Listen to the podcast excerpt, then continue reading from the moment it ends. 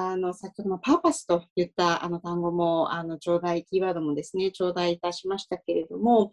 あの、御社のバリューですよね。このあのアミノ酸の働きで食習慣や高齢化に伴う食と健康の課題を解決し、人々のウェルネスを競争しますと、まあ、あの非常に素晴らしいあのビジョンだなというふうにあの思っておりますけれども、まあ、こういったそのビジョンがですね、生まれた背景、もうおそらくその DNA みたいなところがあのあるとは思いますけれども、どうしてここに行き着いてきたのかと、そういったところについて少しお伺いできますでしょうか。あの私どもの、えっと、会社の一番のスタートは、まあ、創業の志っていう言葉で社員の中でも浸透しておりますけれども、まあ、美味しく食べて健康づくりという、まあ、まさに社会課題の解決ということなんですけれどもあのそれはあの、えー、っと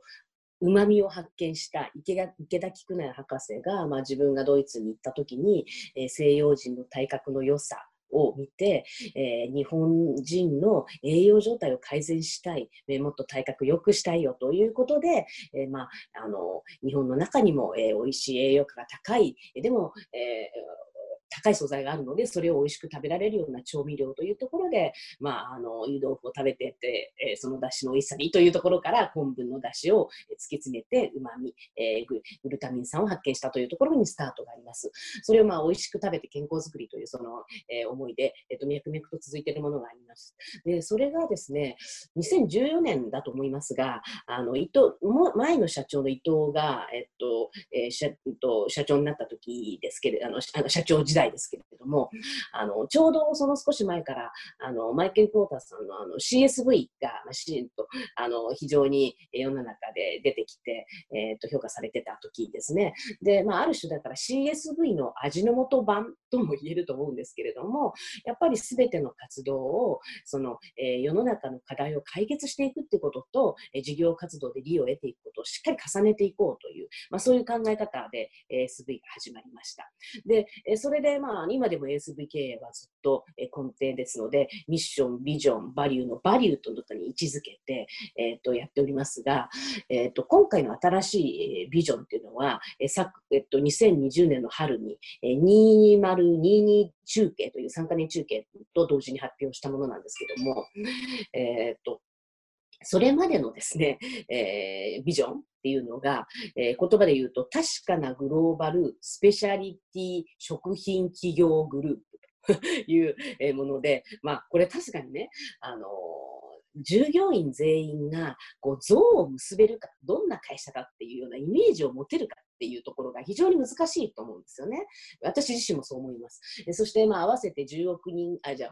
あの、えー、グローバルトップ10ということも掲げたので、まあ、やや規模を追っているように受け止めたものもいたでしょうし、その従業員全員の隅から隅までの、えーと、共感とか納得感みたいなところが、やっぱりちょっと苦しかった部分があるんじゃないかという、一つのある意味での反省はあったと思います。まあ、そういう意味で、えー、今回、えー、アミノ酸の働きで食と健康の課題を解決するすると、そしてウェルネスを、人々のウェルネスを競争するという、まあ、よりその、えー、みんながこう、像を結べる北極星に当たるものを、えっと、打ち立てたということだと思いますね。で、まあ、あの構造としてはそういう意味では、えー、食と健康の課題解決企業っていうのは、まあ、ビジョンの中に私たち位置づけてますけど、ほぼパーパス的な意味合いで、えーとえー、位置づけています。そしてその冒頭にあるアミノ酸の働きでっていうところが、まあ、ある意味我々の、まあ、コアコンピタンスですし、それからその他社にないユニークなアプローチですし、それからなぜ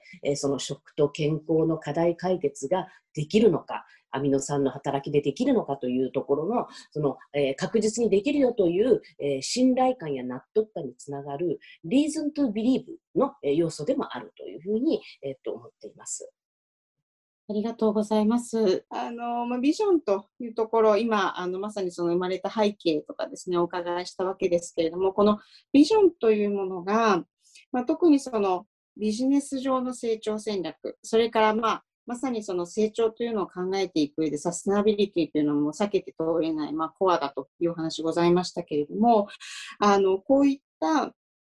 ビジョンがどうビジネス上の成長戦略に関わっていらっしゃるのかですとか、あとはその、おまあ、それにこう紐づくような形でですね、こうイノベーションとか、まあ、どんどん新しいものを作り出そうとされているというような動きがあろうかというふうに思いますけれども、このビジョンからどういうふうにこうつながって、あの戦略ですとかイノベーションの創出に、あのまあ、ご検討されていらっしゃるのか、このあたりについて少しお伺いできればと思います。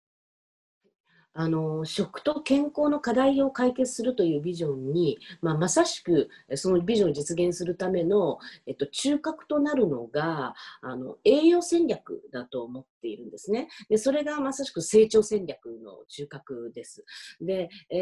栄養戦略についてちょっと2つぐらいお話ししようかなと思ってるんですけども、まあ、1つはですねあの、えーまあ、栄養戦あの栄養の取り組みというのは例えば、まあ、ネスレさんにしてもダノンさんにしても減塩の取り組みとか、まあ、ウェルネスやウェルビーイングを掲げている掲げている企業はあのいろいろ同じような取り組みしてると思うんですよ。で我々ももちろん減塩とか、まあ、タンパク質の確保、えー、の摂取摂取とかあの重要な取り組みテーマっていうのは決めてるんですけれどもやはり先ほどお話ししたように味の素らしい貢献の仕方ということを意識してですね、えーと栄養のその、えー、コミュニケーションの戦略でもあるわけですけれども、えっと、ニュートリッション・ウィザウト・コンプロマイズという、えっと、戦略を一つ立てています。で、それは、まあ、ウィザウト・コンプロマイズというのは、まあ、日本語にすると妥協なきっていうことで、なかなか日本人の受けが最初は良くなかったんですけれども、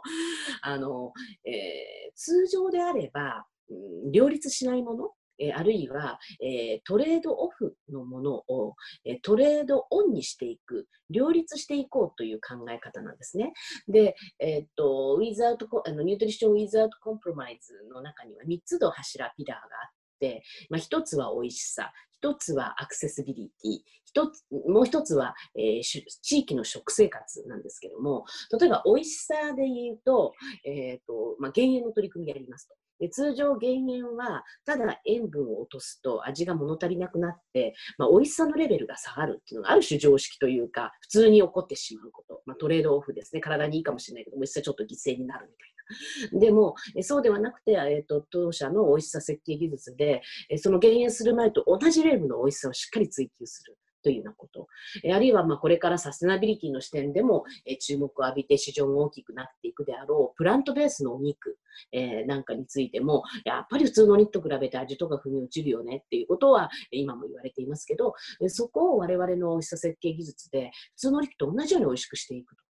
えいうこと。そうすると、環境、食資源の確保とか、あるいは体にもいいっていうことをきちんとやるんだけど、えー、心の満足を含めて、美味しさは一切少なあの損なわないと。いう、まあ、これがだから美味しさに妥協しない。です。であと2つ目の、えー、アクセシビリティのところは、まあ、あの誰でもどこでもいつでもっていうような、まああのえ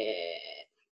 チャンネルの問題とか、あるいはフォーダブルかというお値段の問題もありますし、あともっとその商品の設計の部分で、まあ、例えば料理に不慣れな人でも、えー、失敗なく間違いなく短時間で美味しく完成できるというような、まあ、そういうこともアクセシビリティに入れています。で、3つ目は地域の食生活。まあ、これは割と分かりやすいんですけど、例えばあの日本で代表的な本だし、まあ、風味調味料っていうだし調味料ですね。で、それが、えー、例えば、うんと、タイではロッとか、インドネシアではマサコとか、えブラジルではサゾンとか、まあ、もちろん名前、ブランド名も違うんですけど、レシピももちろん違いますし、商品設計も違う。それぞれ地域の食生活に寄り添った、えーと、対応している。だからそれをまあ犠牲にしないということで、まあ、これもグローバルジャイアンツの食品メーカーと違うところだと思うんですけども、でそれをしっかり大事にしていこうっていうふうに考えています。そのえー、そういう意味では、その戦略で一つ、あの味の素らしく貢献をしていきたいというのが一つ目です。それからまあ二つ目は、まあ、まさしく先ほどから話がなっている、そうは言ってもね、この成長戦略、栄養が中核だからって、栄養のことだけ語っていても話は、まあ、えっと、受け入れられないし、やっぱり評価もされないし、本質的に進まないっていうふうに思っていまして、やっぱりその、えさっきのプラントベースのお肉もそうですけども、サステナビリティの様々な分野と関わり合ってるんですよね、栄養って。まあ、そういう意味では、その、そのサステナビリティの中にどういうふうに位置づけて語っていくかっていうこともとても大事ですし、え進めていくっていうことももちろんそうですけども、えっと、あとその他の要素との関連性をちゃんと理解をして、えー、それで、えーと、それに対しての対応もきちんと考えた上で取り組むということが必要かなと思っています。要はあの他の環境の要素、あのサステナビリティの要素と、まあ、逆にこっちを立てればこっちが立たないということってすごくあって、まあ、例えば、食資源とかいろいろ考えて、じゃあ容量ちっちゃくしようよとか、小容量にして残さないようにしようよって言ったら、じゃあ包材増えるよねとか、じゃあ脱炭素的にマイナスじゃないのそれってっていうようなことは普通に起こってくるんですよね。だからやっぱり会社として一番我々はどれが、貢献できるのかっていうような視点をしっかり持って、そこにも説明をしながら、えっと、進めていくっていうことが結構大事なんじゃないかなとというふうに思っています。